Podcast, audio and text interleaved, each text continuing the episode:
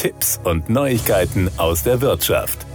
Die Zinsen für Immobiliendarlehen haben nach einer Zinsdelle im August und September Anfang Oktober leicht zugelegt. Die Zinsen für zehnjährige Darlehen liegen aktuell bei rund 0,9 Prozent und damit knapp einen Zehntel Prozentpunkt höher als Anfang September. Im Durchschnitt sind Kredite damit für unter ein Prozent erhältlich. Immobilienkäuferinnen und Käufer mit Finanzierungsbedarf bekommen die Ambivalenz der Märkte durch schwankende Konditionen zu spüren. Einerseits deuten steigende Inflationszahlen, teilweise bessere Arbeitsmarktdaten und Erfolge im Kampf gegen die Corona-Pandemie auf höhere Zinsen hin. Andererseits bleibt die Konjunkturerholung unsicher und gegenüber Störungen anfällig, wie Lieferkettenprobleme, hohe Energiepreise oder heftige Kursreaktionen an den Börsen zeigen, sagt man bei der Interhyp AG. Im aktuellen Zinsbericht des Unternehmens halten viele der monatlich befragten Expertinnen und Experten auf Jahressicht dennoch höhere Konditionen für möglich. Impferfolge Folge und die Aussicht auf Medikamente machen Corona zwar in immer mehr Ländern beherrschbar, dennoch bleiben die Pandemie und deren Auswirkungen das bestimmende Thema.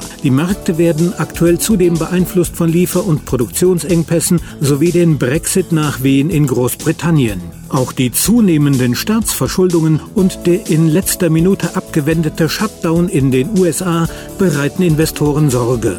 Die in vielen Ländern stark gestiegene Inflation befindet sich im Fokus vieler Investoren und der Notenbanken. In Deutschland ist die Inflation auf 4,1 Prozent und in der Eurozone auf 3,4 Prozent geklettert. Diese Gemengelage beeinflusst Zinsen und die Zinspolitik und damit die Frage, zu welchen Konditionen Immobilienkäufer hierzulande Darlehen aufnehmen können, sagt man. Den Notenbanken muss es gelingen, einerseits die Geldentwertung im Zaum zu halten und andererseits den Wirtschaftsaufschwung nicht zu gefährden. Auch wenn die US-Notenbank Fed zuletzt einen sehr behutsamen Ausstieg aus der lockeren Geldpolitik angekündigt hat, setzen sowohl die US-Notenbanker als auch die europäischen Kollegen zunächst weiterhin auf ein niedriges Leitzinsniveau und Anleihekäufe.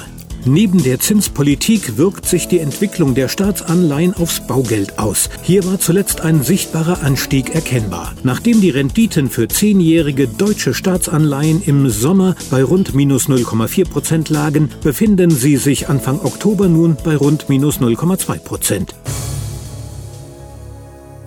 Das waren Tipps und Neuigkeiten aus der Wirtschaft.